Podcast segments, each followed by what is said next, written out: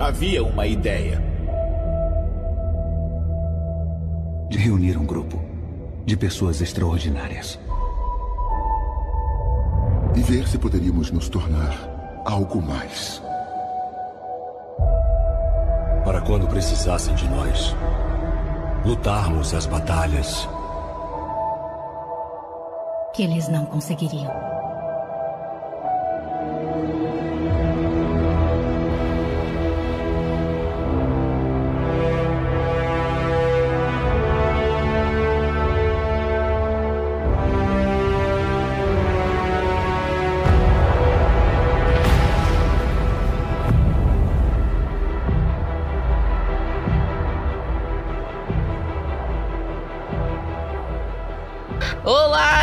Internet! Aqui é o Vitor Rogério do Super Literário e tá morrendo quem ainda não tinha morrido. Aqui é a Carol do Pausa para um Capítulo e eu vim para destruir as cinco estrelas. Oi, aqui é a Renata também do Pausa para um Capítulo e ela não está sozinha. Ui, melhor, é melhor frase de efeito, mano. Melhor, melhor. É isso, pessoal. É, agora já vai fazer. Se hoje for sábado, né? Rezemos para que esse episódio esteja saindo num sábado. Já vai fazer agora quase duas semanas da estreia de Vingadores Guerra Infinita. E agora a gente vai discutir esse filme com todos os detalhes. Primeiro a gente vai ter o nosso bloco clássico sem spoiler, mas a gente vai ter um bloco cheio de spoiler, discutindo tudo. A gente vai discutir teorias também. E a gente quer discutir tudo o que aconteceu nesse filme maravilhoso. Tudo isso e muito mais depois dos nossos recadinhos.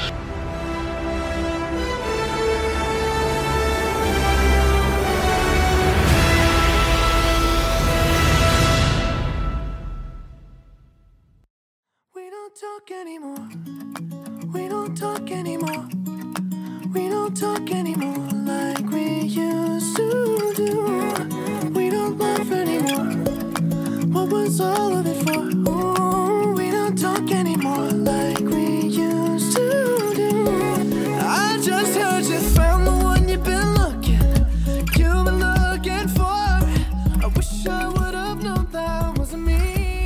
aí, pessoal, só um disclaimer antes da gente começar os comentários. A gente teve um problema de captação de voz para gravar o último episódio. A minha voz ficou estranha nos primeiros 20, 30 minutos do episódio. Dá para escutar, ela só ficou meio estranha. Só para avisar vocês.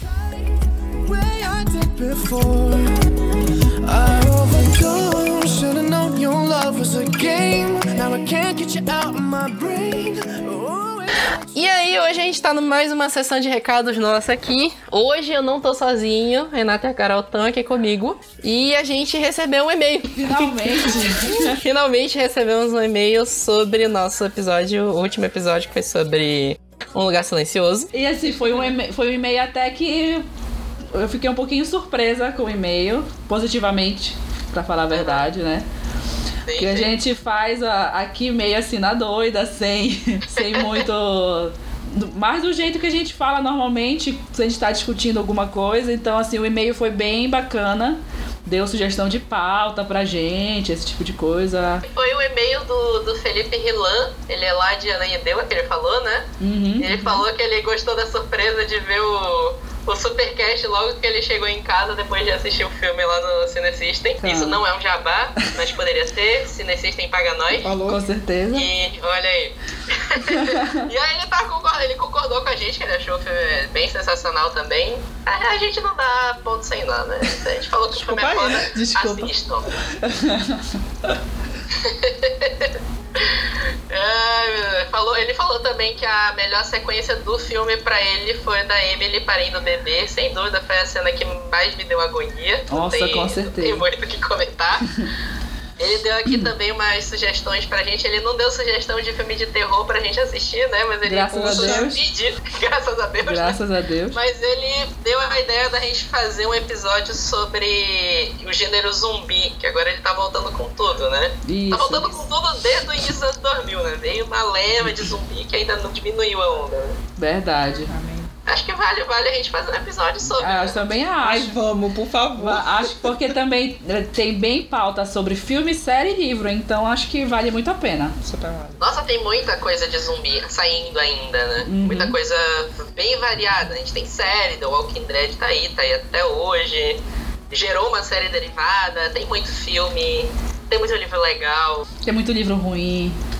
tem muito livro ruim. Tem Guerra Mundial Z2 pra, pra Renata comentar. Ô, Jesus, bora. Louca pra falar mal. Ah, e aí, a gente agradece, Felipe. Provavelmente você está ouvindo esse episódio, né? Por favor. Não, não nos abandone, por favor. Não Verdade. nos abandone, não nos abandone, continue ouvindo a gente. E se vocês quiserem mandar o- a sugestão de vocês, mandar um comentário sobre o episódio ou fazer alguma crítica, vocês podem mandar pra gente no revista superliterário, arroba gmail.com, que a gente vai ler todos os e-mails e a gente vai comentar aqui. O nosso review é esse. Nós já temos alguns ev- eventos pra maio, né? Já sim. Sábado a gente vai ter o PA Book Club de tema livre lá na Fox. A partir das 9 horas da manhã, se vocês quiserem aparecer lá, é tema livre, você pode levar qualquer livro que você quiser para falar sobre. E a gente vai ter um bate-papo bem bacana. E dia 29 de maio a gente vai ter um evento em parceria com a- o grupo editorial Universo dos Livros para falar um pouco sobre o catálogo deles todinhos. Do todinho vai ser na Livraria Leitura às 18h30 às 19 horas. E assim, vem muita coisa boa porque a Universo, ela assim é uma das editoras mais ecléticas, né, que tem hoje em dia. Então você vai ver desde literatura nacional, romance hot, Disney, Star Wars, é, LGBT, tudo um pouco mais. A gente vai estar falando para vocês também no dia 29. É, vai ser um esquenta pra Feira do Livro, pra Feira Panamazônica do Livro, que vai começar agora início de junho, né? Exato. E a Universo vai marcar presença lá. Com certeza. Já, já posso adiantar que vem muita coisa para sorteio para esse dia. É, a gente pode adiantar duas coisas. Vai ter muita coisa para sorteio. E a gente já tá planejando um monte de evento agora, mês de maio. sim, sim. Tem Semana da, da Toalha, a gente vai planejar umas coisas bem legais pra vocês. É isso. E é isso, por enquanto é isso.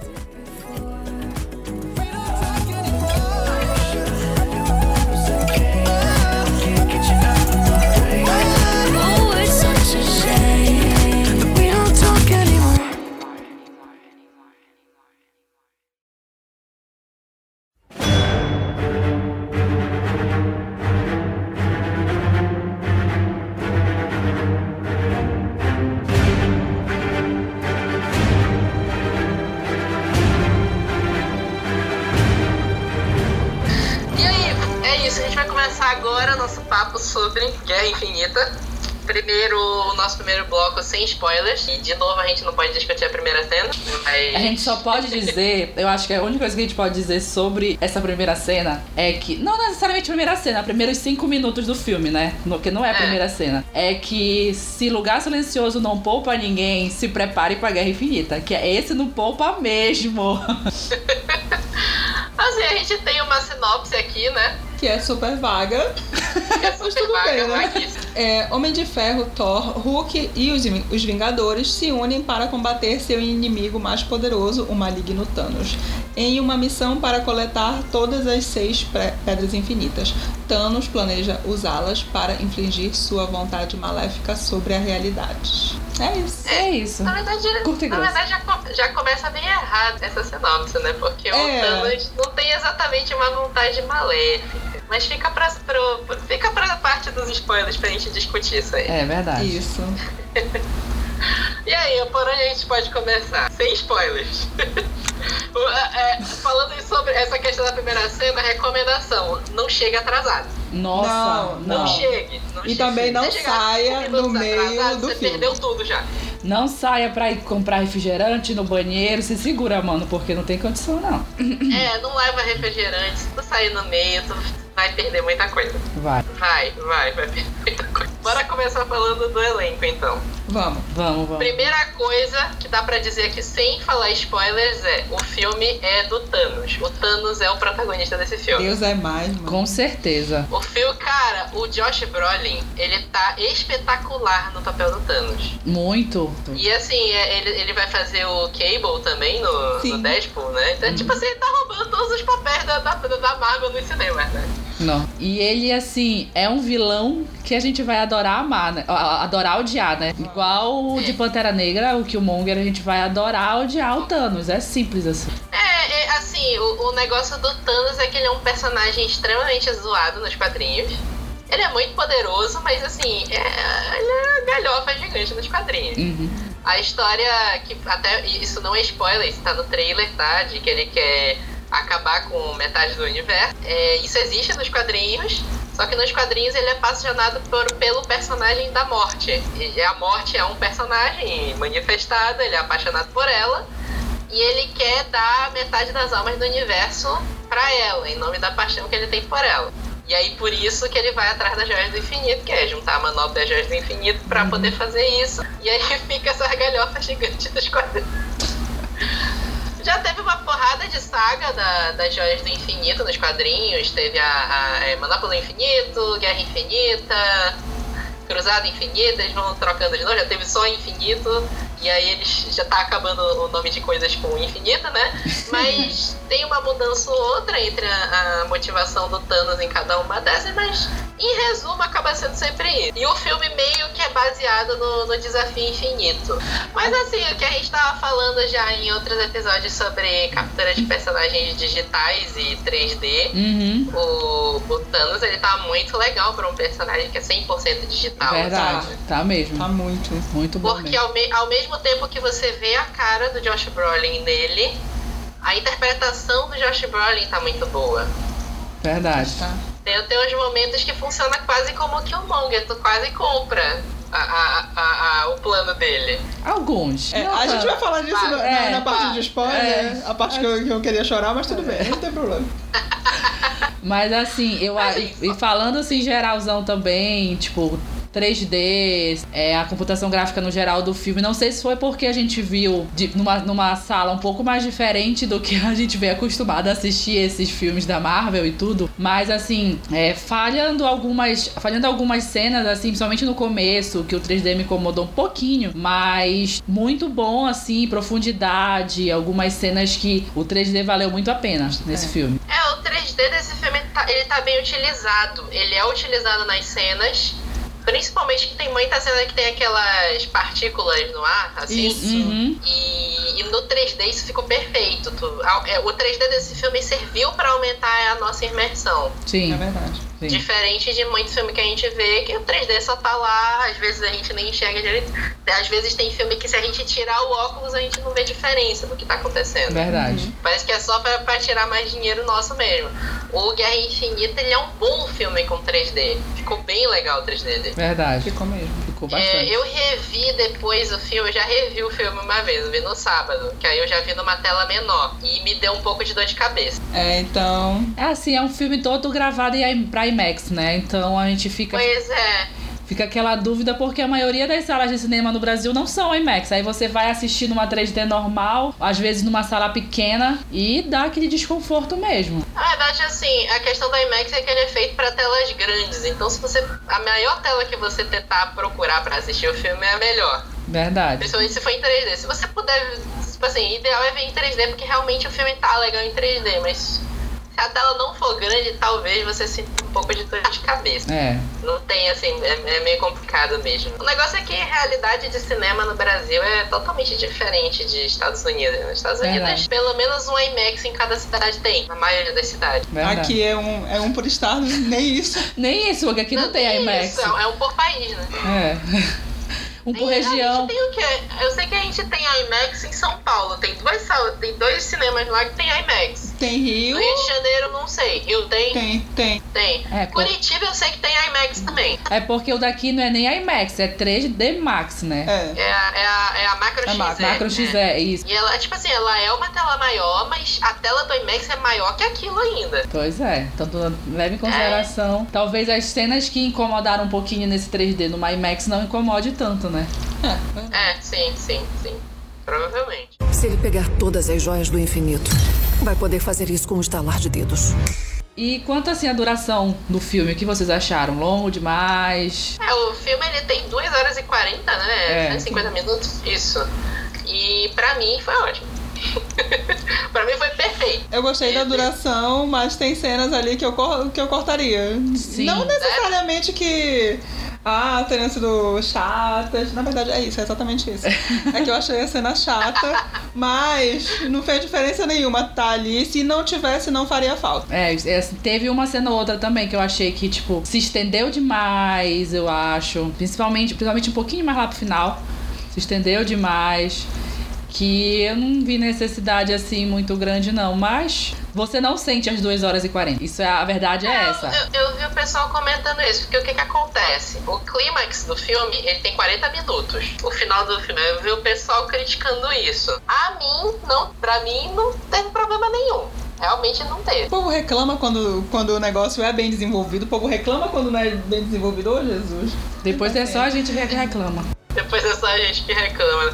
Mas eu lembro que na época que saiu o primeiro Vingadores, teve gente reclamando que o filme era muito longo. O primeiro Vingadores, mas porque o primeiro Vingadores era, era meio enrolação, tinha muita cena em enrolação. Verdade. É, assim, o, o- assim, eu não vejo muito como enrolação, mas o- os roteiros da Marvel, eles têm. Eles prezam muito o desenvolvimento de personagem. Então, tipo assim, é, se tu pensar assim, rapidinho no Guerra Civil, tem muita cena ali que a galera se perde, que a galera criticou muito com Pantera Negra, falando que ele tava sobrando no filme. Mas, e se tu depois, se tu pegar e assistir Guerra Civil e assistir Pantera Negra logo em seguida, tu vê que o personagem do Pantera começou a ser construído no Guerra Civil. Sim. E tem consequências diretas disso no filme do, dele, no filme solo dele. Sim.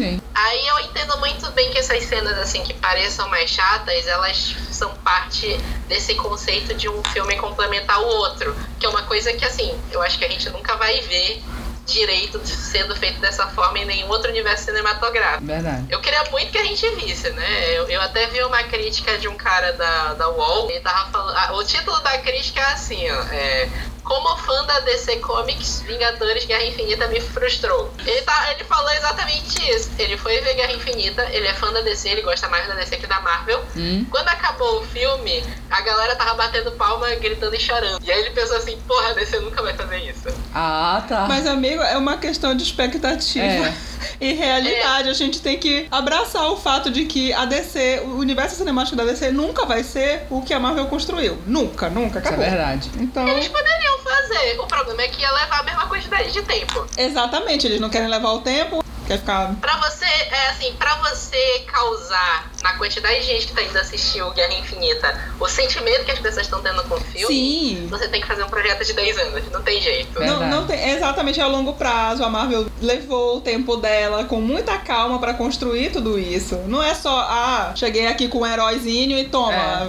vem assistir. Não, não é verdade. isso. Rebuta É, a tudo e questão, a questão toda é assim. Não é que o, o- o- Não é só juntar um monte de super-herói na tela. O Vingador de Guerra Infinita, ele é muito mais que isso. Ele, ele passa sentimento pra gente. A gente aprendeu a gostar desses personagens ao longo de 10 anos. A gente tá falando contigo, Liga da Justiça. pois é, exatamente. E tem uma coisa também, eu vou tentar falar isso aqui sem dar spoiler, mas o, que, que é importante dessa construção de universo da Marvel? É uma coisa que a Marvel acertou assim 100%, impecavelmente. Que é o senso de perigo do filme. Porque pensa assim, lá em Vingadores, o primeiro, que o vilão é o Loki, eles entram com a armada Chitauri pra atacar a Terra. Tu tem um certo senso de perigo ali pro, pros super-heróis.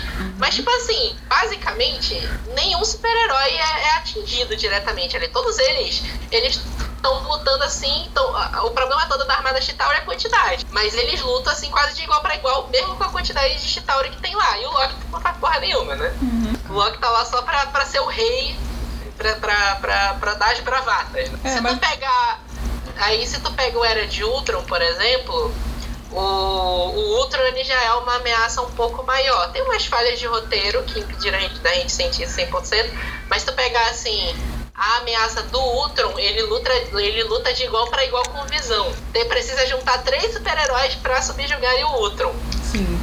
Tanto que tem aquela cena, junto o Thor, o Visão e o Homem de Ferro atacam o Ultron e eles conseguem subjugar o Ultron. E aí tu vai vendo todos os 18 filmes até agora, os super-heróis meio que estão lutando de igual pra igual com todos os vilões. Às vezes eles são mais poderosos que os vilões e por aí vai. Uhum. E agora no, no Guerra Infinita, o Thanos é mais poderoso que todo mundo junto. Sim. E, e, assim, na cena final, sem dar spoiler, tu sabe o que, que vai acontecer ali. Sim. E tu fica, não, não, não, não, não, não, mas tu sabe exatamente o que, que vai acontecer tudo ali. Verdade. Tu sente esse perigo, o, o Thanos ele passou um perigo nesse filme que nenhum outro vilão da Marvel conseguiu passar até agora. E é tipo assim, pra mim eu acho que essa foi justamente a, a, o planejamento da Marvel. Você sentia que, porra, todos esses heróis ganharam até agora, venceram, subjugaram os vilões dele, e agora eles estão enfrentando uma ameaça mais poderosa que tu. Verdade. Concordo. Se ele pegar todas as joias do infinito, vai poder fazer isso com um estalar de dedos. Falando que eu também vi um comentário. Nossa, não sei se foi crítico, não sei se foi alguém comentando né, esse- esses dias no Twitter. Teve uma pessoa que saiu de lá, tipo, não gostou do filme porque o filme não tinha introdução dos personagens. Todo mundo assim, pô, meu amigo. Não, mano, não, não. Você nunca assistiu nenhum filme, agora vem reclamar do seu. Não tem introdução. Mas aí o que que acontece? A única forma de tu fazer um filme como Vingadores Guerra Infinita é se tu não apresentar ninguém. Vai Verdade. ficar chato. É o que aconteceu com a Liga da Justiça. Sim, Tá vendo? Porque o Liga da Justiça, assim, eu gosto da Liga da Justiça, Sim. eu acho um filme ok. acho passável, ok. Mas assim, ele tem um freio de mão gigantesco no início do filme. Que você tem que apresentar o Flash, o Cyborg e o Aquaman. É um freio de mão gigante. Apresenta lá uma ameaça e tal com o Batman. E aí tu para quase meia hora de filme pra apresentar três personagens. Isso é chato. Isso é chato. Filme de. Tipo assim, filme de origem de super-herói, a verdade é que a maioria deles é meio chato. Não tenho o que dizer. Tem ótimos filmes de, de origem. O primeiro Homem-Aranha foi revolucionário na época. Sim. O X-Men foi muito revolucionário. Abriu a porta pro que é o cinema de super-herói hoje em dia. Batman Begins, todos são filmes legais. Mas eles têm aquela barriga de você apresentando o personagem. Uhum. Que foi o que aconteceu. O, o que, por exemplo, que eu super bato palma pro o Homem-Aranha de volta ao lar. Que não precisou parar pra gente ver o tio Ben morrer de novo. Ai, sim, por favor. Verdade. Ah, não, chega, a gente não quer ver o tio Ben morrendo, a gente não quer ver o Peter Parker sendo picado pela aranha radioativa de novo. A gente quer ver outras coisas, a gente já viu isso. Eu acho assim, caracterização de todos, assim, né? Sim. Eu acho de todos, a, os uniformes, tudo muito, muito, muito bem feito. Os uniformes É, novos, né? Não pode estar se falando muito, mas os uniformes novos. É, tem tem uns uniformes que são ali 100% digitais e tu acredita. Exatamente. Sim, verdade. Que às vezes tem, um, tem umas, umas tosqueiras assim que a gente vê nesses filmes Cartas Fantásticas. É, e aí a gente não acredita, né? Mas acho que todas as. Todo mundo tá muito bem nesse filme. Tá mesmo. Todo o elenco, assim. Um, um negócio que eles acertaram fazer que foi bem legal, além da caracterização de todo mundo, é que eles conseguiram dar um tempo de tela pra todo mundo. Isso é muito importante É. pra, porque é aquela coisa, a, a Marvel chegou com a campanha de marketing falando que era o maior crossover já visto na te nas telas e, bem, ele conseguiu. Verdade. Conseguiu não deixar ninguém perdido ali. É, é verdade, é verdade. Até o, até o Ong, que é o secundário do filme do Doutor Estranho, ele tem um papel dele importante no filme. Verdade. Que eu tam- é, também tinha muitas Era isso até- críticas em relação a que, ah, fulano aparece não aparece tanto. Eu esperava que o ciclano aparecesse mais. Mas você tem que. O pessoal tem que entender que não é assim. É muita gente Aham. e o foco ali é o Thanos, mano.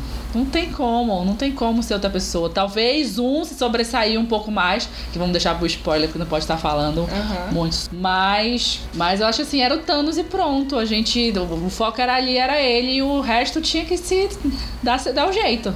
É, o foco todo do filme, como a gente falou, é o Thanos, os heróis, eles meio que ficam quase como secundários, né, no filme. Sim, O título é Vingadores, mas poderia muito bem ser Thanos, Guerra Infinita. É verdade. verdade. E aí é como eu tava falando, mas mesmo assim eles conseguiram dar um tempo de tela pra todo mundo. Até o, o- o- como eu falei, o Wong, ele apareceu lá e foi importante. A Ordem Negra, que eles são, Sim. tipo assim, os generais do Thanos, eles estão, tipo assim, eu achei os quatro espetaculares. Eu achei muito legal. Eu gostei. Eu não sei se a, a Carrie Krum, Kum, e eu não sei se ela fez a cap... É, deve ser a próxima ela, meia-noite. ela é Midnight, exatamente. E ela, eu não sei se ela fez a captação de movimento. Eu acho que fez. Porque tá Eu muito parecido o rosto da, da, da personagem, ficou muito, muito, muito a cara dela. Eu completamente. Quando eu ouvi a voz dela, eu falei, Jesus, é agora. Me leva. Assim, a Ordem Negra pra mim é, um é outro ponto alto do filme. Altíssimo. Uhum. Porque eles, na- no filme eles são quatro, nos quadrinhos eles são cinco, se eu não me engano. Uhum. É a próxima meia-noite, o Cool Obsidian, que o poder dele é basicamente ser forte, né? Ele é como se ele Uhum. fosse um bichão gigante Hulk. Uhum. O Corvus Glaive, ele é, ele é o casal da próxima meia-noite. Eles são tipo um casal, cada um deles tem uma arma especial, eles são bem poderosos. Uhum. Que agora, eu sei que as armas dele tem nomes nos quadrinhos, mas agora eu não tô me, tá me escapando agora, eu não lembro o nome. E o que pra mim foi o melhor de todos da, da, da Ordem Negra, que é o False de Ébano. Sim. Que ele tem meio que uns poderes mágicos, assim. Sim. E, tipo assim, ele meio que faz frente ao Doutor Estranho. Até no, no trailer, Uhum. ele, ele aparece subjugando o Doutor Estranho no trailer. Uhum. E aí, é, é, é, pensando como não dar spoiler aqui, né? Tem que respirar. É muito difícil não dar spoiler. É muito, complicado. Difícil, é muito difícil não dar spoiler aqui. Mas o que eu tava falando assim, uma, umas cenas de lutas mais legais são com o Falso de Ébano. Verdade. Logo no início, bem mais ou menos no início, primeiros 20 minutos do filme, são uma das lutas mais legais que tem. Se ele pegar todas as joias do infinito, vai poder fazer isso com um estalar de dedos. Não, e uma coisa que, apesar. Eu não sei se foi alguma coisa que alguém, algum amigo chegou lá em- na- no diretor da campanha de marketing. Vamos controlar esses trailers, porque não saíram tantos trailers assim. E o que saiu, a gente ainda conseguiu se surpreender É. quando chegou lá na hora pra assistir o filme. E foi muito bacana isso. É porque assim, a maioria das cenas foram montadas dos trailers e nem, não é nada do que a gente tá vendo ali. Não, não. Não é nada. eu eu não nada, estava nada. preparada para pro que aconteceu no- nesse filme. Acho que ninguém tava. Todo mundo esperava, ah, fulano vai morrer, ciclano vai morrer, ok, vai morrer, vamos estar preparados.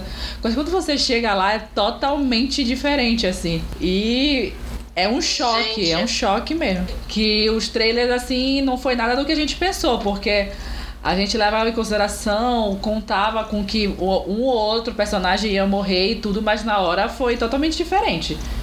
Foram outras Sim, pessoas. isso, isso é verdade. Na verdade, assim, todas as teorias que eu vi sobre Guerra Infinita, criadas a partir dos três, estavam erradas. Sim, sim, verdade. Eu não vi nem, nenhuma teoria dando certo. E eu, eu, eu, pessoalmente acho isso legal. gostei sim. Porque, tipo assim, o trailer você viu só pra criar expectativa mesmo. Ele não revelou nada demais. Isso. Até tem umas cenas do trailer que você já imagina, nossa, é isso, não sei o quê. Quando vai ver, é outra coisa. É, tem umas cenas lá que estão fora de contexto. É. Tem algumas cenas que estão cortadas uma junto da outra e depois tu, quando tu vê o filme tu vê que não tem nada a ver uma com a outra. Uhum. E eles até fizeram isso muito bem, porque eu lembro no trailer do Guerra Civil tinha isso também. Verdade. Que é uma cena que o. No trailer do Guerra Civil, que o soldado invernal levanta uma arma, eles cortavam e faziam como se ele tivesse acertado máquina de combate. Só que aí nin- ninguém acreditou nisso, né? E aí, no, nesse trailer do Guerra Infinita, é isso. São cortes feitos em separados, tem várias cenas que estão lá que não estão no filme.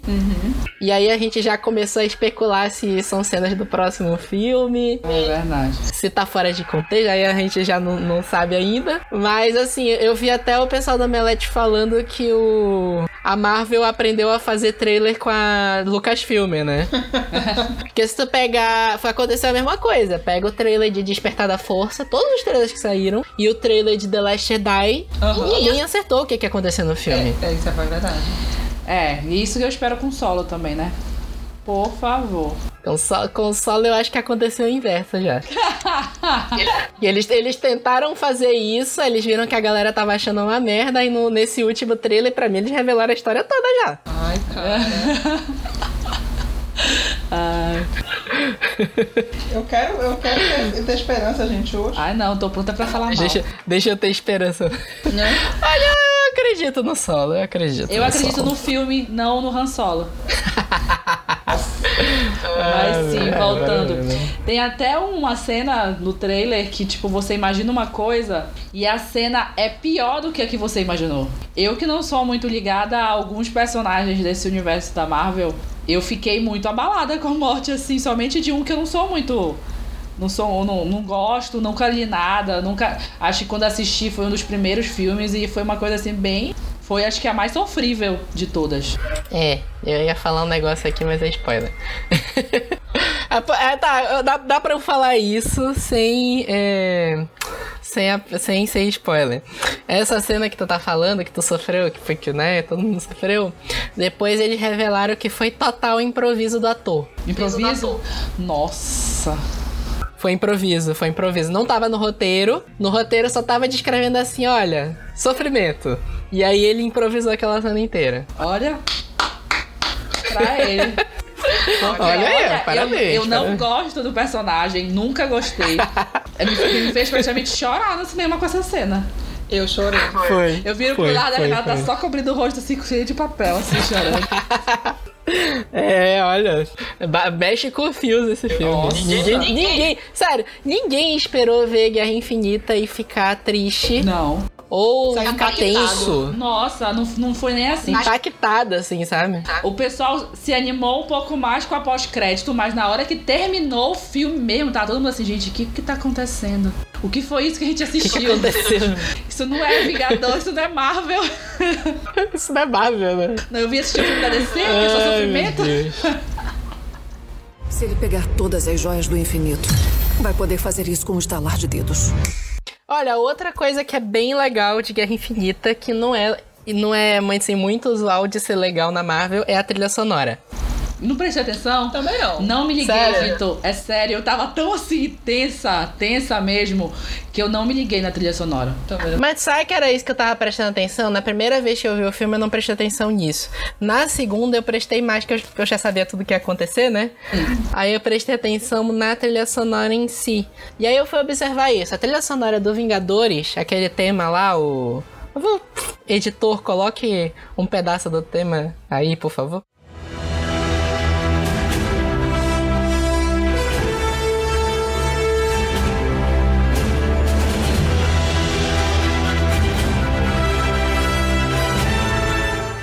Eu, falei editor em terceira pessoa é meio estranho, né? Porque eu sou editor, né? É, Pois é, né? Essa, essa trilha heróica do, do Vingador, eu adoro essa trilha, eu acho, acho maravilhosa essa trilha do. Essa trilha heróica deles. A, ela é do Alan Silvestre, que pra quem não sabe é, é- é o, o cara que fez a trilha sonora de Volta para o Futuro. Ele tem várias trilhas sonoras famosas, mas a, a De Volta para o Futuro é, ma- é a mais famosa de todas. Ele produz trilhas sonoras e ele é maestro também, ele faz shows. E aí ele produziu essa trilha sonora do primeiro Vingadores e ela é, assim, bem heróica. Ela é, lembra, assim, muito, sei lá, a trilha sonora do Superman nos anos 80, esse tipo de coisa. Esse tema é bem heróico, eu, eu- eu gosto bastante dele. E aí, quando vai pra Era de Ultron, que é a, é a trilha sonora, é o mesmo tema, mas quem fez a trilha foi o Danny Elfman. O Danny Elfman, ele só faz trilha épica. É. E aí ele pegou esse tema do, do Vingadores e ele transformou num tema bem mais épico, que é uma coisa assim que, que nem combina com, com o filme.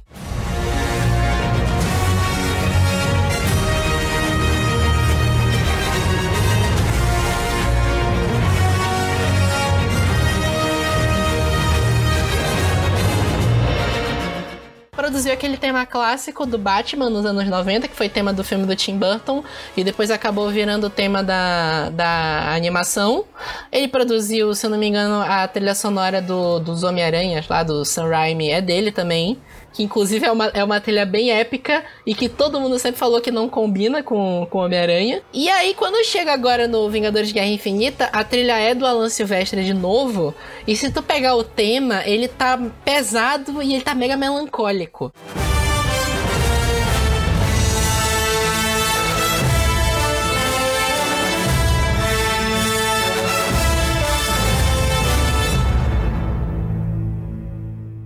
Eu parei depois pra ouvir a trilha inteira no Spotify, tem disponível lá, e ela é mega melancólica, assim, ela é triste.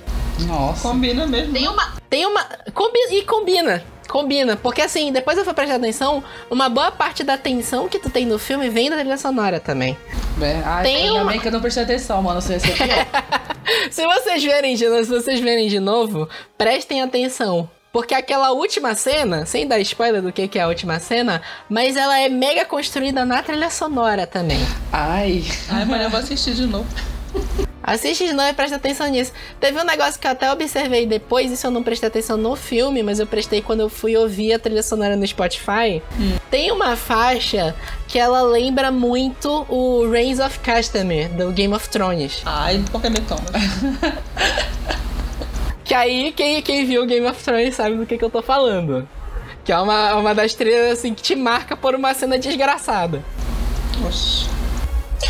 Só pra vocês terem uma ideia, eu vou tocar aqui primeiro a trilha de Reigns of Castamere, que é de Game of Thrones.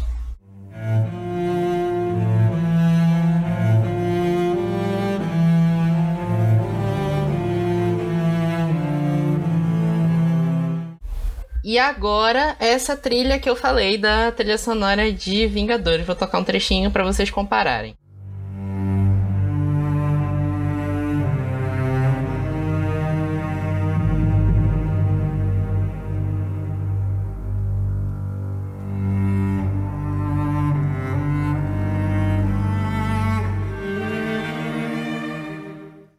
E essa trilha, eu até tava tentando lembrar onde toca essa trilha no filme, mas ela lembra muito Reigns of Castamere. E aí eu, eu, eu realmente fui ver mesmo, a trilha do, do Guerra Infinita ela tá muito pesada e melancólica. E é um negócio assim, a Marvel nunca faz trilhas sonoras marcantes, é muito difícil. Se tu pegar as trilhas sonoras dos filmes, tu destaca o Pantera Negra, que aí a gente até discutiu no, no primeiro episódio sobre como a trilha é legal. Verdade. E quando. E, e ela também toca um trecho no filme, quando toca, todo mundo se arrepia e fala, puta que pariu, vai aparecer Wakanda agora. e, o, e aí também a, a trilha dos outros Vingadores também, ela é, é mais marcante, mas em geral tem quase 20 filmes da Marvel, todas as trilhas são mega apagadas. E aí ess- essas quatro aqui, esses três Vingadores e o Pantera Negra pra mim são, são um destaque. Eu achei super legal também. Se ele pegar todas as joias do infinito, vai poder fazer isso com um estalar de dedos. Não, não, eu queria falar sobre, sobre as, as diferentes, não necessariamente. é, não é locação a palavra. São, são os, os planetas diferentes que aparecem. São, são, esses, são Cenário, esses né? núcleos que, que, que separam e ficou um negócio muito bacana. Verdade.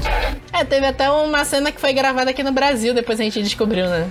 Foi, foi a da- do planeta da, da Gamora, né? É o Vormir. É isso. Ela foi gravada nos lençóis maranhenses. Aí depois eu fiquei pensando, realmente parece. Pois é. A gente foi trouxa mesmo. Ô, Jesus. Não, bem aqui Fomos pertinho. trouxas, fomos aqui do lado. Mas foi tudo, foi tudo secreto. Foi, Ninguém eu- ficou sabendo. O filme era. O nome do filme que eles tinham dado era falso. Não. E era uma coisa tão estúpida, tão estúpida. eu li no Twitter agora, eu não tô me lembrando, era alguma coisa tipo. Que remetia à comédia romântica, sabe? Bobinha. Então ninguém nunca ia saber que, que era pra Disney, que era pra, pra Vingadores. Na verdade, acontece muito isso quando eles estão gravando o filme, porque hoje em dia tudo é spoiler, né? Verdade. E aí eles criam nomes falsos pro, pro, pro filme. Pra, tipo assim, ah, tô falando de X filme. Aí tu fala um nome específico. Eu lembro até que, se eu não me engano, o Era de Ultron, que eles foram gravar cenas em algum país da Europa e o nome do filme se chamava Heróis, alguma coisa assim. Eu fiquei, caralho, como ninguém ligou o nome à pessoa? É, é, é verdade. E aí eles colocam. Eu lembro que eu vi esse nome, mas era um nome tipo comédia romântica mesmo. É. Porque essa cena em específico, eu acho que isso não é spoiler. É uma cena que tem o Thanos e tem a Gamora. E, e tem mais um easter eggzinho que aí eu já não vou falar o que que é. Mas os atores vieram pro Brasil pra gravar. Imagina. Ai, não acredito. O Josh Brolin e a, e a Zoe Saldanha vieram, e o terceiro ator, né, vieram pro Brasil pra gravar. E aí, não dá pra falar muito o que que é, né? Não dá mesmo. Mas se você não viu o filme ainda, a gente vai acabar o nosso bloco sem spoilers aqui. A gente recomenda muito que você vá ver. E agora, bora pros spoilers.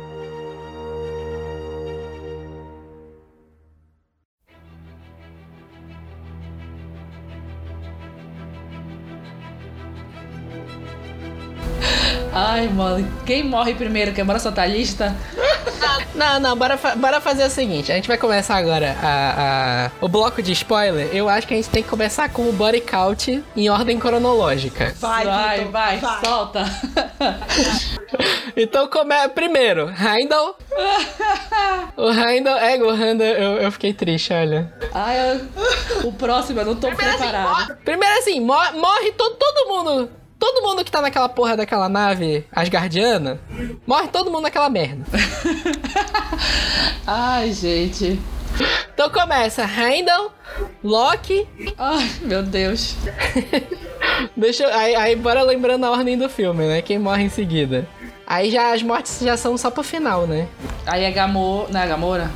A Gamora, Gamora, Gamora morre, morre. E nin- ninguém previu aquilo. A joia da alma tava perdida lá há 50 anos. Ninguém. Criaram um milhão de teorias. Falaram que a joia da alma tava na testa do Randall. Falaram que a joia da alma tava em Wakanda. Falaram que a joia da alma era o coração do Capitão América. Nossa! Eu vi já a gente falando que. Não era do Homem de Ferro? Que Não, que do Capitão? América, do Capitão América. E eu vi que, tipo, a joia da alma tava dentro dela, da, da Gamora. Da Gamora. É, começaram a inventar um monte de teoria. Ninguém acertou. E ninguém imaginou Ninguém que, ela, que seria daquele jeito pra ela conseguir a joia da alma, né? Não, ninguém imaginou. Ninguém imaginou. Ninguém imaginou. E aí, mais pro final do filme, morre o Visão. Duas vezes, né? Duas vezes, é, eu não contei. As duas mortes. As duas mortes são desgraçadas. Verdade. E aí, quando chega o final do filme mesmo, morre geral. Morre o Feiticeiro Escarlate, morre o Bucky, morre quase todos os Guardiões da Galáxia, só sobra o Rocket. Até o Grootzinho. Até o Groot não escapou, gente, pelo amor de Deus. O, o pessoal tava até falando porque confirmaram que Guardiões da Galáxia 3 vai ser depois de Vingadores 4, né? Foi, foi. Aí o pessoal ficou fazendo, a, a- fazendo piada que o nome do filme vai ser Guardião da Galáxia. Ai, gente, que maldade. Ai. Eu não peguei Uber pra, pra ser massacrado desse jeito, viu? E a gente tem a Yeah. morte mais sofrida, né, mano? Que foi a do Homem-Aranha. A do Homem-Aranha, ninguém esperava. Eu nem gosto do Eu também não. gente. Não suporto aquele Não, isso- aí, isso aí a gente tem que falar. O Tom Holland é um puta ator. É, tá com. não, já calma, tá chegando, ele tá indo. Ele tá, ele tá no caminho, ele tá, Ele tá no, no caminho. caminho, é. Ele é um bom ator, vai. Ele, aquela cena lá, ela fez todo mundo sofrer. É, Ah, fez. foi uma coisa, eu acho que da direção que, ah não, o povo só vai ficar de boca aberta, É. não, não, não vai. Ninguém, ninguém vai, sei lá, achar que ele realmente vão retirar ele porque acabaram de introduzir no MCU, aí de repente ele dá aquele diálogo. Égua, não. E quando o Homem de Ferro abraça ele, caraca, eu não gosto nem do personagem, eu tava chorando, gente, vocês não estão entendendo. Não gosto de nenhum dos dois personagens. Nenhum dos dois. Nem- Olha, eu tava preparada pra morte do Homem de Ferro e do Capitão América. Eu tava assim, totalmente preparada. Foi trouxa. E não morre nenhum dos Não dois. morre nenhum, gente. Nem o, Cap- nem o Homem de Ferro, aquele embuste. Mas, assim, a morte do Homem-Aranha. a- Assim, porque, tipo, ele é, ele é uma criança, ele é um adolescente, 16 anos, assim, desesperado, ele vê todo mundo desaparecendo. E ele vê, ele sente que ele também tá desaparecendo. Ele, atra- ele, ele abraça a única pessoa que pra ele é. Ele tem como se fosse o pai dele, que é quem introduziu ele em tudo aquilo. Aí o outro não sabe o que fazer, vendo o menino desaparecer. Ai, mano, foi, foi. E ele pedindo desculpa no final. Ai, pelo amor de Deus. Quando ele começa, senhor Me Stark, eu não estou me sentindo muito bem. Porque começa a desaparecer todo mundo. Mano, morre uma pantera negra. Vocês não têm noção. E o Buck indo na É, o direção do Pantera, capitão. o Pantera Negra, o Buck morre. É, o, o Groot, o Groot morrendo é foda. Nossa. A feiticeira também. Feiticeira Escarlate. Na verdade, as duas mortes do Visão são terríveis, né? Primeiro Verdade. que... Assim, a gente já tá adiantando lá pro final do filme, né? Mas a... a... A, a trama toda é que o, o Thanos tá atrás das joias do infinito ao longo do filme todo. Na última cena tá faltando só a joia da mente que tá na, te- na testa do Visão. E eles já tinham construído a informação de que a feiticeira Escarlate poderia destruir a joia com o poder dela. Sim. E aí, é, eles até criam um plano lá pra remover a joia da testa do Visão. E a gente acredita. Fomos trouxas. Verdade. Porque o, o pessoal tava falando ao longo do filme que eles estavam falando assim: olha, Visão vai morrer. A galera tava falando assim: ah, Visão vai morrer, com certeza. Tem que tirar essa, essa joia da testa dele. Thanos vai Eu lá e vai que matar ele. a única certeza de todo mundo era que ele ia morrer. Eu não sabia. Pois é, aí no, aí no longo do filme, eles te criam a esperança de que tem como salvar ele. Aí eles puxam tapete debaixo da pessoa. É. Eles te tiram isso da forma mais miserável possível. Porque o, o que eu tava pensando à medida que eu tava vendo o filme a primeira vez, eu pensei assim, porra, eles não iam fazer toda essa curva de, da história, essa, essa curva aqui inteira do, do filme pra, a- pra inserir uma forma de salvar o Visão e não salvar ele. E eles fizeram exatamente isso. Pega muito. Foi algo muito ousado. Porque Foi. ah, é, querendo ou não, é, é, é, um, é um filme da Disney, porque enfim, né?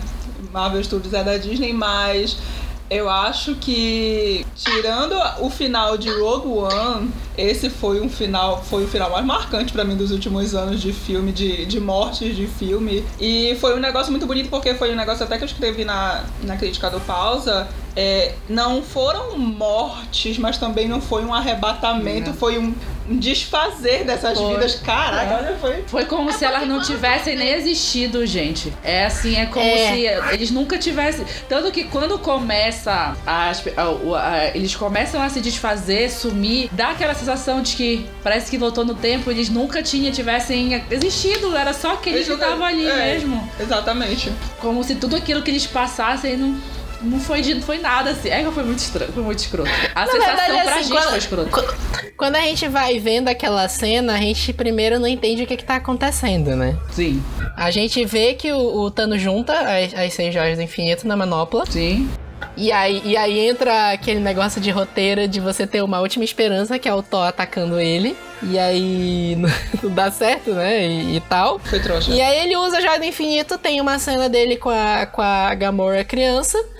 Tu não entende exatamente o que, que tá acontecendo. Quando volta, a manopla tá toda estourada.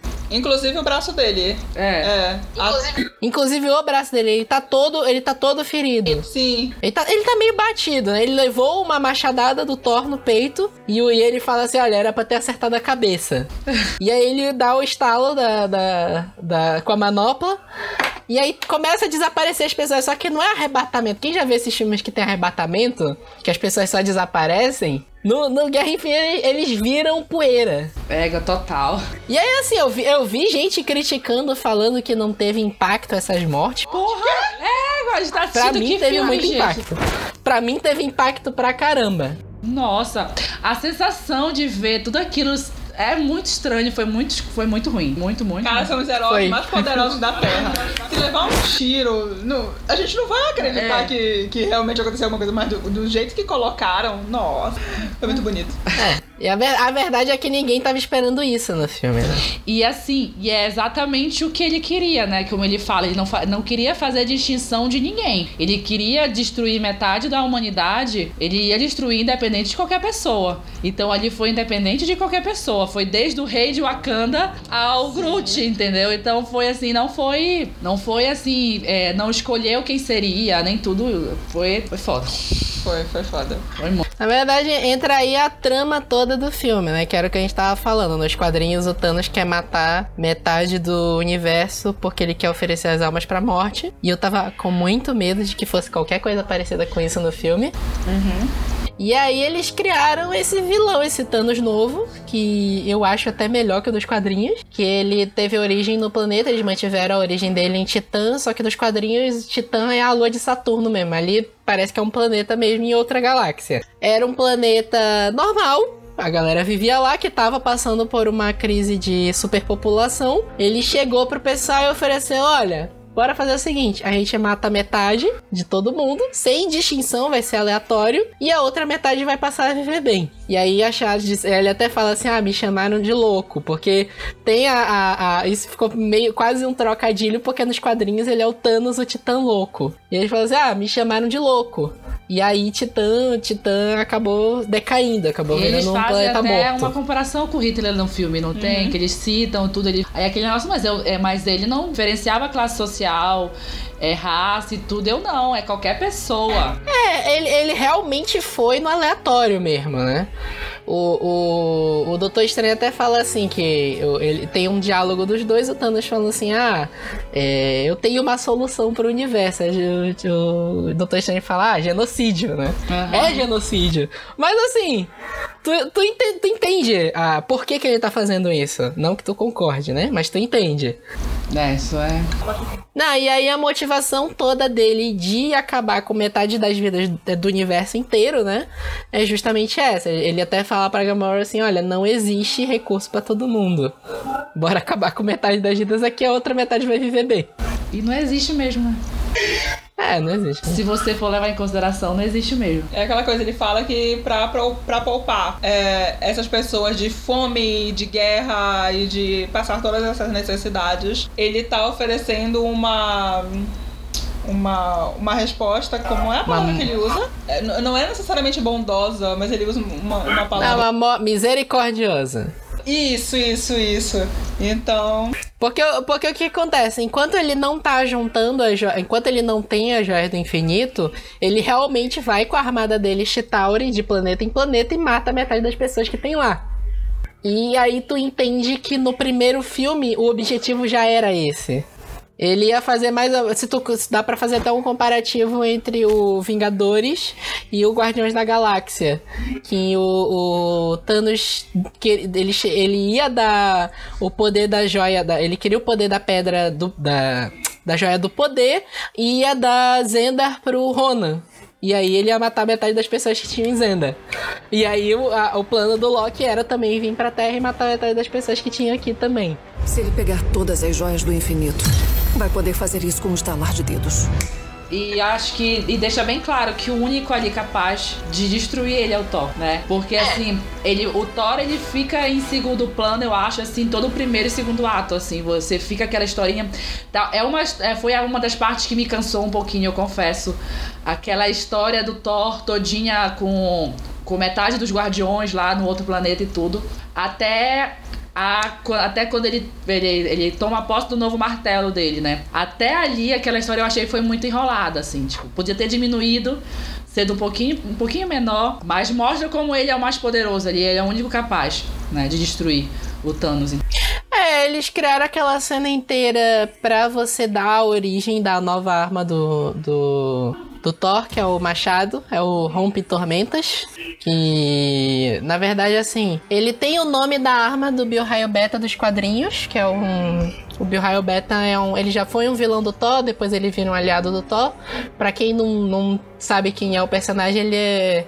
Ele tem um, Ele parece meio que um cavalo, assim, um cavalo humanoide. E aí ele tem essa arma que é o. o o Rompe Tormentas, mas a, a figura em si, o- a figura do Machado no filme, ela é bem parecida com o martelo Thor no universo Ultimate, que é, é um meio termo entre o martelo e o machado. E aí, aí que aparece o Peter Dinklage, né? Que tinham falado tanto tempo que ele tava no filme e até agora ninguém entendia o que, que ele ia fazer. Foi meio gratuito, né? É, a fanservice. cena toda, pra mim, É. dispensável. A, ce- a a cena inteira, é, na verdade, assim, é, quando o- a, a gente tá falando tudo fora de ordem o filme, né? Mas É. Tudo bem, Na primeira cena, é, que o Thanos ataca a nave Asgardiana, que tá com o povo de Ar- Asgard que sobreviveu do Ragnarok, é, ela já tá construindo ali o a, a- meio que a vingança do Thor. E aí ele encontra com os Guardiões da Galáxia, os Guardiões da Galáxia se separam, vai o, o, o Groot e o Rocket junto com o Thor, e o Thor fala que ele vai atrás da... Eu não lembro o nome daquele lugar lá, onde, é, onde ficou uma estrela, né? Aham. E aí é a forja que é feita com o poder de uma estrela incandescente. E ele fala: Ah, eu vou atrás de uma arma que possa matar o Thanos. E quando eles vão lá, o, o personagem do Peter Dinklage, que eu também esqueci o nome agora, ele fala que o, é, ele tava produzindo o martelo.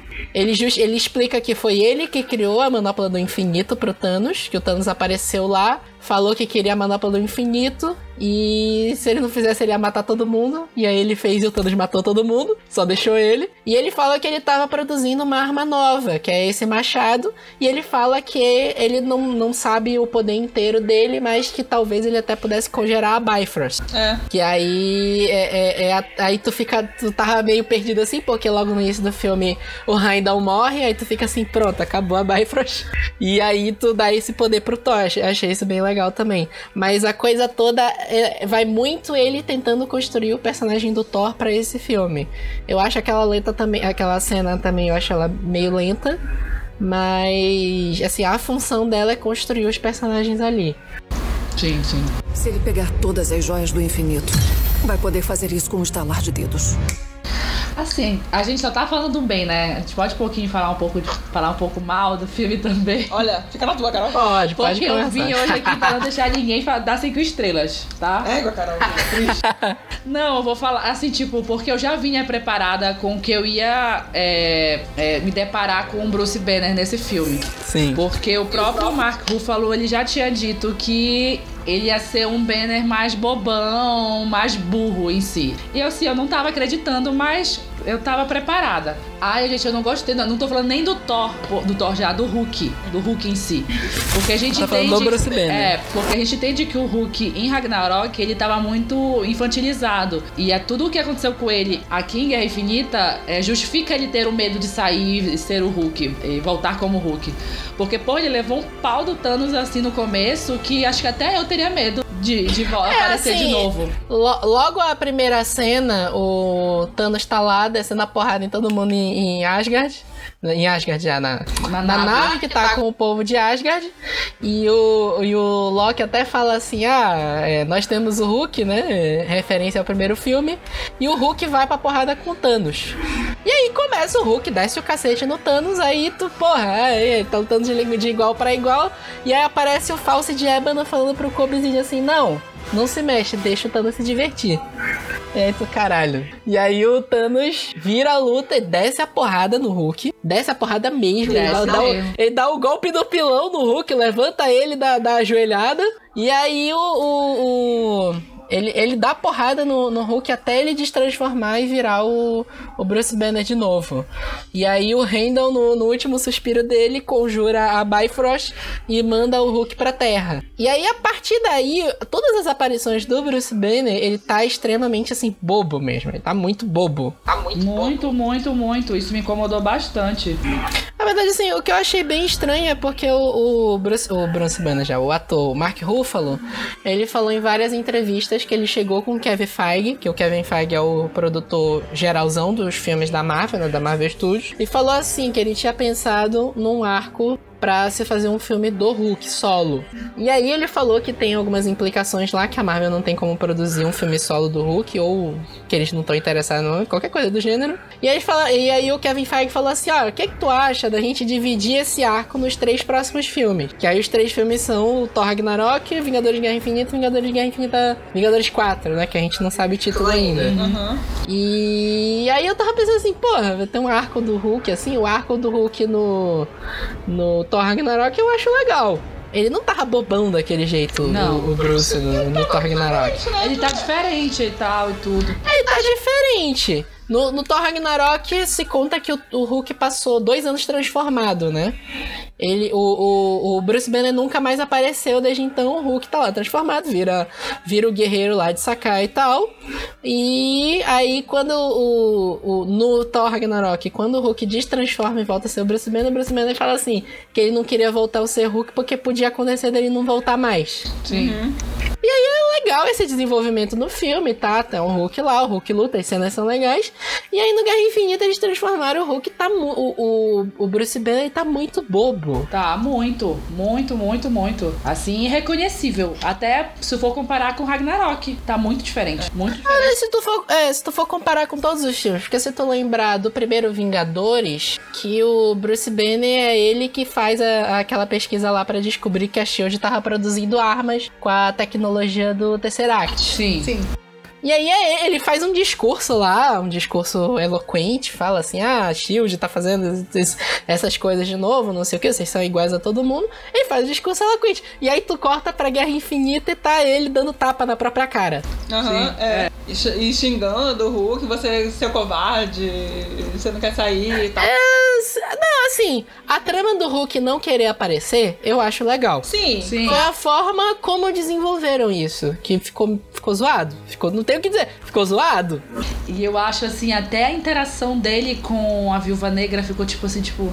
Não, apagada. Totalmente. Foi, foi esquecido. Assim, te- é, eles te deram um arco deles dois, até em Thor, Rag- a Thor Ragnarok, tipo, que muito do Hulk é, voltar a ser Banner e Ra- Ragnarok, ou manter a sanidade, era por causa da, da Viúva Negra, querendo ou não. Aí, tipo, os dois se encontram aqui. Ah, ok. Ah, tá, tchau. oi. Oi, tchau. Cagou um pro outro. Assim, que? Na verdade, pra mim, parecia que eles estavam meio constrangidos, né? Mas eu não sei se foi construção. Foi constrangido quando eles se olharam, mas É, assim, tipo, depois- e aí o resto? Esquecido. Isso foi esquecido, esquecido no, no churrasco. É, eu não sei se eles vão tentar desenvolver isso no próximo filme. Porque assim, o, o Bruce Banner ele apareceu pouco nesse filme. Ele é mandado pra Terra, é ele que dá- faz a- o comunicado que o Thanos tá vindo. E aí as próximas cenas dele são mais quase easter eggs. Ele aparece aqui, e aí ele vai pra Wakanda, e aí tem uma piada dele com o máquina de combate lá. E depois ele que tá controlando o Hulkbuster.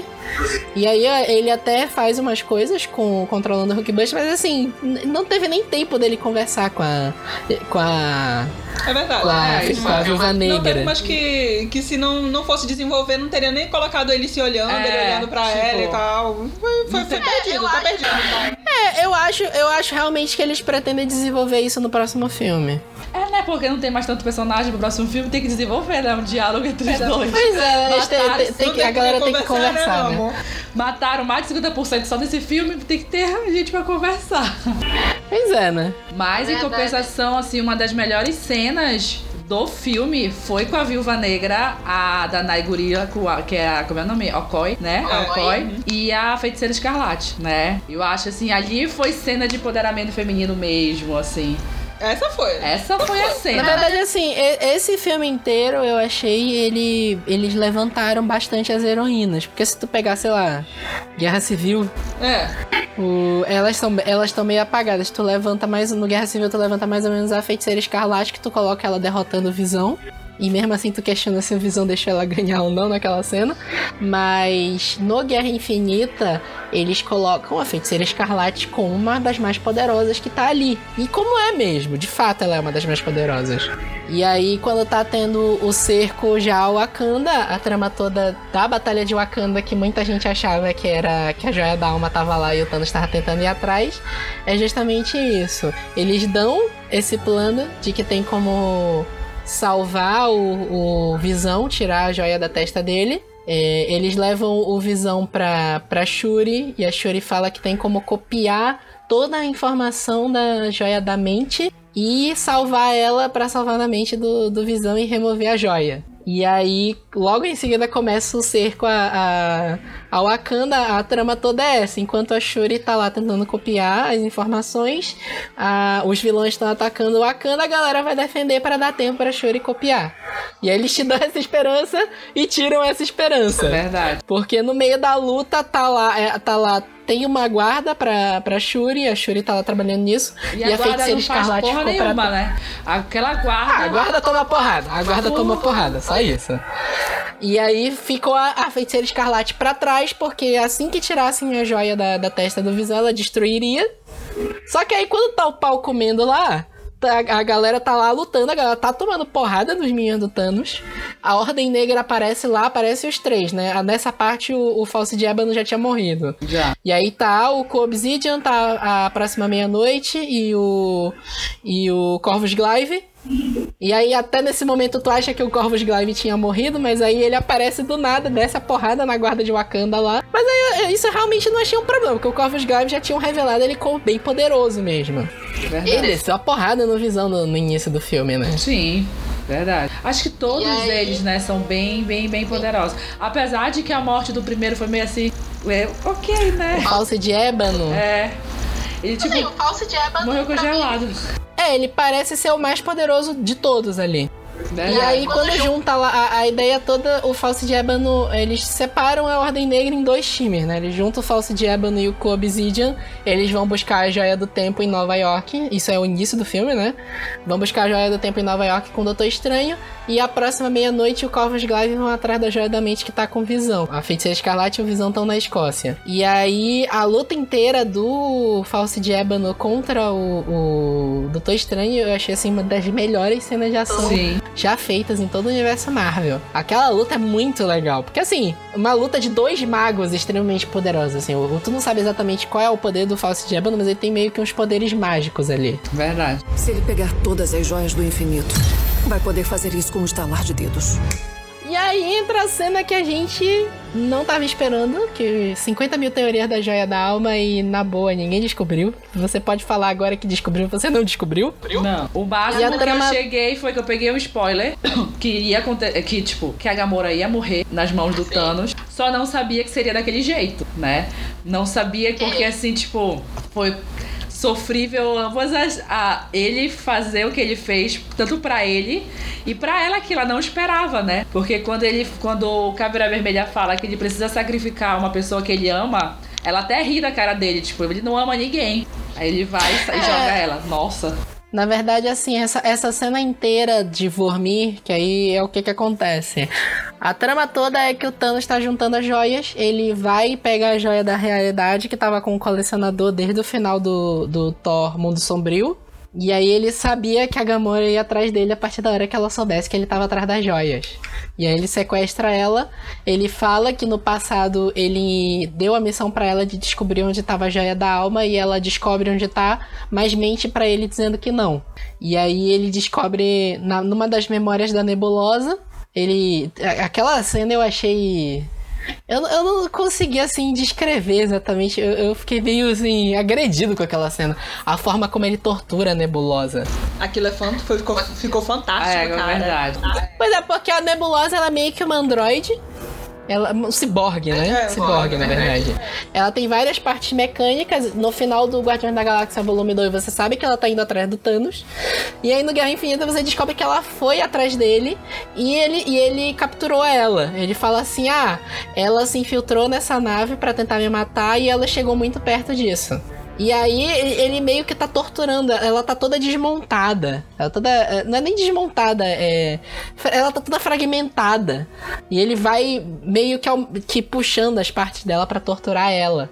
E ele usa isso pra fazer com que a Gamora conte onde tá a joia da alma. Que, ela, que ele sabe que ela sabe. Ele acessou uma das memórias da. Que estão salvas na parte cibernética da nebulosa. E ele, e ele sabe que ela tá. Que ela sabe onde tá a joia da alma. E aí, quando eles vão pra esse planeta, que é Vormir, é, que foi a, a cena que foi gravada no Brasil, no- nos lençóis maranhenses, né? É, eles vão lá. Tem o maior easter egg de todo esse easter egg, ninguém viu chegando também, que é o Caveira Vermelha, que o Caveira Vermelha tá desaparecido desde lá atrás do, do Capitão América, o primeiro Vingador. E ele, ele, ele fala até que ele tentou buscar uma joia do infinito antes, que é a, a joia do espaço, que era o Tesseract, e a joia baniu ele para aquele lugar onde ele tem que contar para as pessoas a missão delas para conseguir a joia da alma. E aí ele revela Pra você dar, para você conseguir a joia da alma, a joia da alma ela é a mais importante entre todas as joias do infinito que existem, que ela tem meio que uma inteligência própria. E ele fala assim: "Ah, você precisa dar a coisa que você mais ama em troca da joia, uma alma por outra alma." E aí nessa hora bate fios, né? a, a, a Gamora começa a achar graça falando que ela sempre quis ver o Thanos sendo derrotado daquela forma. Porque ele, ele é como uma criança mimada, tudo que ele quer ele tem. E, aí, e ela fala assim: Ah, você não tem como conseguir a joia da alma porque você não ama ninguém. E vira ele tá chorando. E é aquela coisa, a gente já sabia o que ia acontecer, qual era o sacrifício quando ele falou logo da primeira vez, mas ela não. É. Então quando ela virou Ela e não falou sabia. que. Ah, não! ah, Jesus. Eu não, eu não sei se eu mereci esse filme. E é, é- é isso que é interessante, que essa cena inteira, além de tu dar o é, ser a parte da quest pra te conseguir a joia da alma, ela é, tipo assim, o ponto alto da construção de personagem do Thanos. Sim. De que ele não é só mais um vilão, daqueles que vai, ah, conseguiu, conseguiu o que eu queria, achar graça, risada maligna, não. Tem layers nele, né? É, na verdade, to- todos os pontos que, que tornam ele um ser com sentimentos que não são aqueles objetivos de ele quer matar todo mundo, É. metade do universo, eles estão ligados a Gamora. É. Que é quando ele acha ela e quando ele dá a mão pra ela, ela é pequenininha, toda acabada chorando. Até saiu, não sei se vocês viram que saiu umas fotos da Zoe Saldanha com a, a Sim, atriz que fez a. Gamora criança. Gente, a menina ficou tão fofinha. Ficou. Verdade. Mesmo aquele Essa, negócio. horrível essa verde, cena mas- inteira, essa cena inteira é muito engraçada, né? Tá lá, o Thanos tá lá pra matar metade da, da população do planeta da Gamora e ele salva ela, né? Ele não deixa nem ela ver, né? Ele não deixa nem ela ver, ele protege ela. Ele dá uma lâmina pra ela, ele dá uma lâmina, e aí ele é uma lâmina de duas pontas, e aí ele usa isso pra fazer meio que uma metáfora sobre equilíbrio, sobre como o universo deveria estar equilibrado, mas não, e ele tá trabalhando pra equilibrar o universo. E é a mesma lâmina que ela usa pra tentar se matar antes que ele matasse ela pro sacrifício da joia da alma. Pesadão, né? Nossa, E tu vê muito a, a- o sentimento dele pro, do, do sentimento dele com ela, principalmente no na última cena, quando ele estala os dedos, ele também é meio que sugado pra algum lugar e pra onde ele vai é pra onde ela tá, né? Criança ou não, mas ela tá é ela. E quando ela pergunta, você conseguiu? Ele fala assim, e a que preço, né?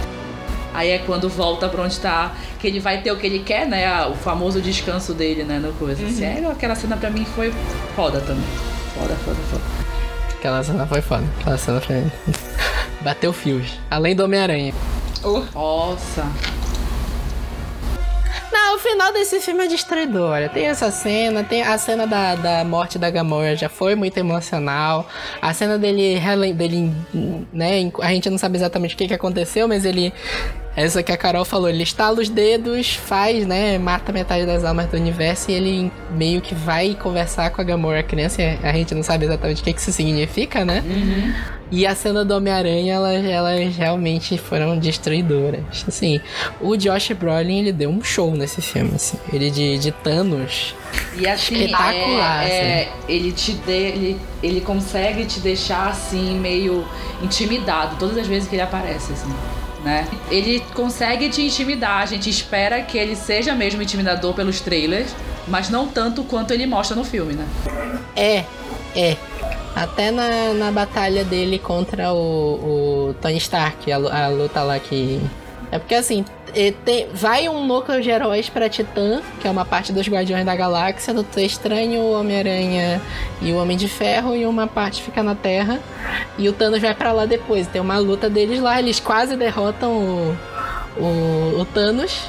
E aí o Star-Lord estraga tudo. Tinha que e ser. aí, o, Aí entra. É, tinha que ser, tinha que ser.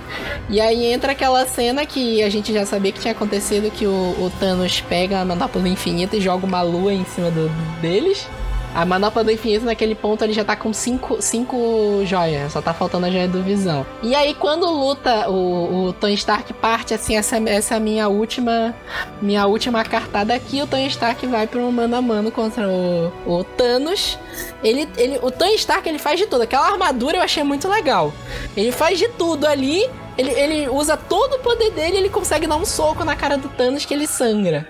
Aí o Thanos fala assim, porra, tudo isso pra te me arrancar uma gota de sangue. isso foi fantástico. aí Aí você fica, puta que pariu. Verdade. Assim, todo. Tem seus erros, tem suas falhas, mas o filme em si, assim, ele. Ele consegue aproveitar muito bem quem ele quer aproveitar. A verdade é essa. Sim, verdade. O, a gente falou lá atrás que o, o filme é do Thanos, é um filme que o Thanos é o protagonista. Mas assim, o, o, o Thor entra ali quase como um segundo protagonista Sim, do sim, filme. sim. É, Tá ali pra desenvolver o Thor e ele tá assim. De todos os filmes, pra mim, esse é o melhor Thor que se apresentou até agora. Sim. O Chris ele Hemsworth tá tá muito bem bem nesse filme. filme. Ele conseguiu. o- Os irmãos russos conseguiram equilibrar muito bem essa parte de humor e drama do Thor, né? Que me incomodou muito, apesar de que eu sei que a pegada de Ragnarok era totalmente diferente, blá, blá, blá, mas isso me incomodava muito. Então, assim, eles souberam trabalhar muito bem Souberam- eles souberam misturar tudo, na verdade.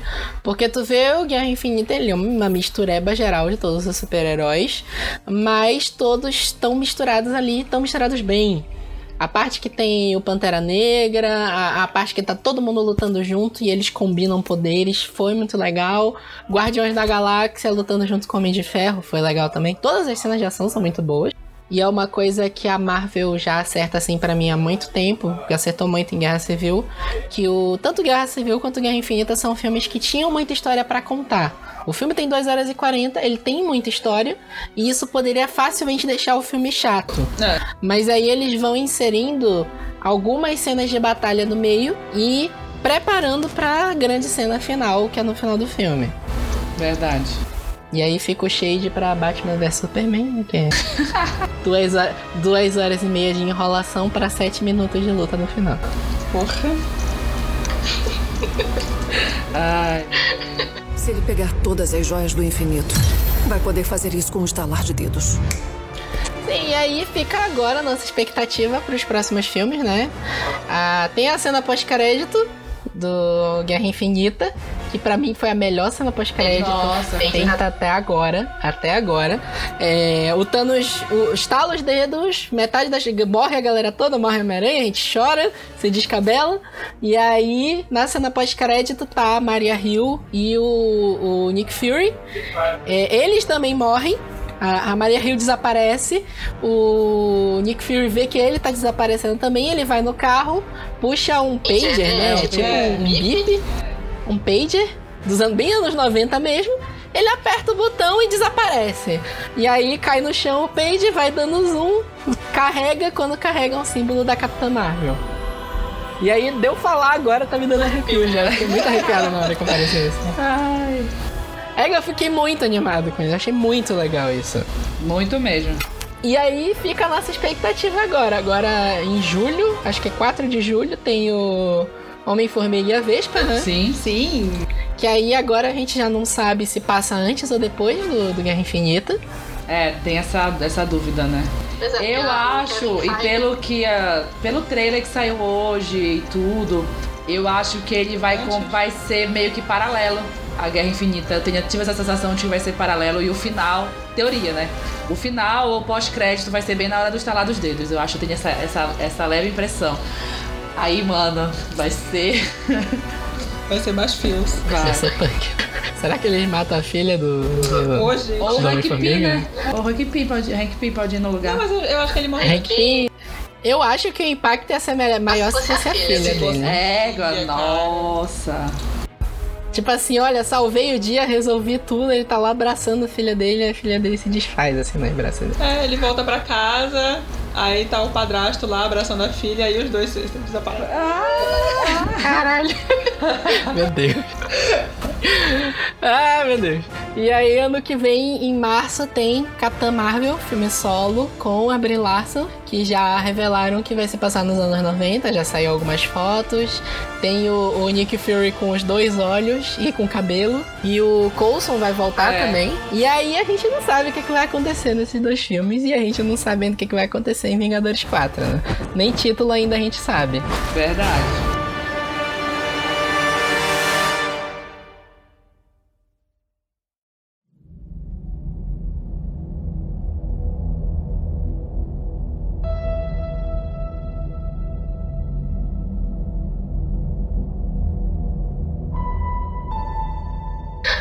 Gente vai agora pro nosso último bloco com as nossas notas finais. E aí, Carol, tu queria derrubar o nosso 5? A gente terminou a sessão falando, ah, a gente vai dar 5. Porque terminou a sessão, a Renata virou pra mim assim: eu vou dar 5. Eu não quero nem saber, eu vou dar 5. Desesperada, 3 horas da manhã, né? Mas ok. Eu, assim, como eu falei, assim, a única coisa que me incomodou foi cenas que foram longas demais, né? Se prolongaram demais, como essa a, a história do Thor em todo o filme foi muito longo pra mim, isso me incomodou um pouco. É, eu não gostei muito da primeira cena do Tony Stark com Bruce Banner, eu achei muito novela mexicana. Eu achei esse muito muito, sei lá, muito sem noção, muito forçado. E e eu não gostei do Bruce Banner, né? Eu não gostei do Bruce Banner nesse, no filme todo. Então, assim, pra mim ele é um sólido 4. Quatro estrelas, eu acho, assim. Por, por- por pouco não, eu não dou cinco estrelas, confesso. Se não tivesse essas besteirinhas, eu acho que eu teria dado entre 4,5 e 5, com toda certeza. Mas pra mim é um sólido 4 estrelas. Ah, beleza, então. e aí, Renato? Eu dou. Eles tiraram meu, minha meia estrelinha, eu vou, te dar, eu vou dar 4,5. eu vou dar 4,5 por, por essa cena do, do Thor lá na estrela.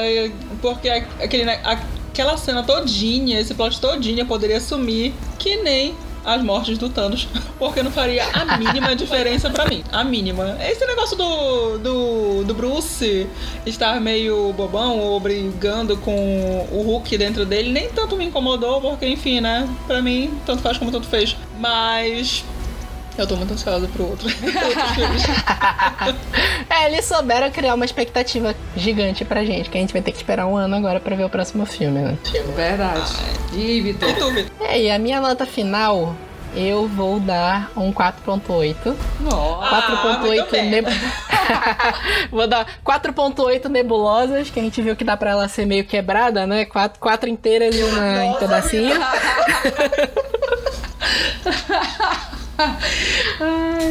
Foi um filme assim, é difícil um filme de mais de duas horas me deixar entretido como esse deixou. No final eu tava extremamente tenso, porque é o que, o que eu te falei, ali naquela cena final o Thanos vem pra Terra, ele tá com seis, cinco joias do infinito, só falta do visão. Tu sabe para que que ele tá ali, tu sabe o que que ele vai fazer e tu fica falando, não, não vai acontecer isso, não vai acontecer isso, não vai acontecer isso, não vai... e aí acontece. É bem aquela, aquela cena do Cid. é bem o é, Cid. A, a gente, gente, vai, vai morrer. É, eu tava muito tenso naquela. Eu fiquei muito tenso nessa cena final. E assim, é o que eu falei do senso de perigo. Thanos desce a porrada em todo, todo mundo. mundo. Uhum. Aparece todo mundo lá. Aparece o capitão. O capitão tem a cena do trailer que ele segura a mão do Thanos. E tu sabe que ninguém vai conseguir fazer frente a ele ali. Verdade. Então, tipo assim, esse, esse, sentimento inteiro que eu tive com esse filme, pra mim, vai, vai essa nota 4.8, um pouquinho maior que a nota que eu dei pra Pantera Negra. Em geral, a gente não quer que essa comparação seja feita, né? Pra mim, são, são filmes com propostas diferentes, né? Uhum. Mas, assim, se tu pegar a gente falando no final do, do Pantera, do episódio do Pantera Negra, a gente falando que achava que Vingadores Guerra Infinita ia ser uma farofa gigante... Ia ser o Thor Ragnarok 2? Só apagar aquele podcast, não aconteceu. Fingir que a gente não falou gente... nada disso. Nunca critiquei. Esqueçam, esqueçam tudo que a gente falou daquele filme. Esse filme aqui é destruidor.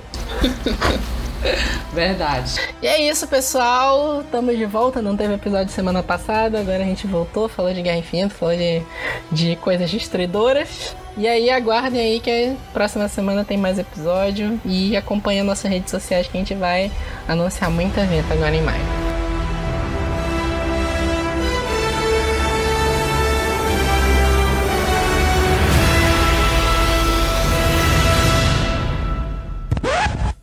Ai, gente, eu preciso ler esse meme, por favor. Vai, lê esse meme. Ai. Eu liguei aqui só pra ver o negócio. Aí tem o um meme do Doutor Estranho com o Tony Stark conversando, né? Ele falando assim que ele veio do futuro e viu, assim, todos os possíveis desfe desfechos pra pro que tá acontecendo pra guerra e tudo. Aí o Tony Stark pergunta: Você viu que a DC é, criou Man of Steel 2 e The Batman? Ele não. Ele lançou Galequina, Asa Noturna, Krypton e Marta, The Movie. Ai, desculpa. Que merda. Que merda. ouvinte, se você ainda não percebeu, esse podcast é Marvete, tá? Aqui não tem espaço pra DCZ. Não tem. Ai, gente. Na verdade, a gente gosta da DC, os filmes que são ruins. Os filmes que não gostam verdade. da gente. gosta dos quadrinhos. Eu é. gosto do Superman, é diferente. É, Carol já, já é outro caos aqui. Os filmes que não gostam da gente. Verdade.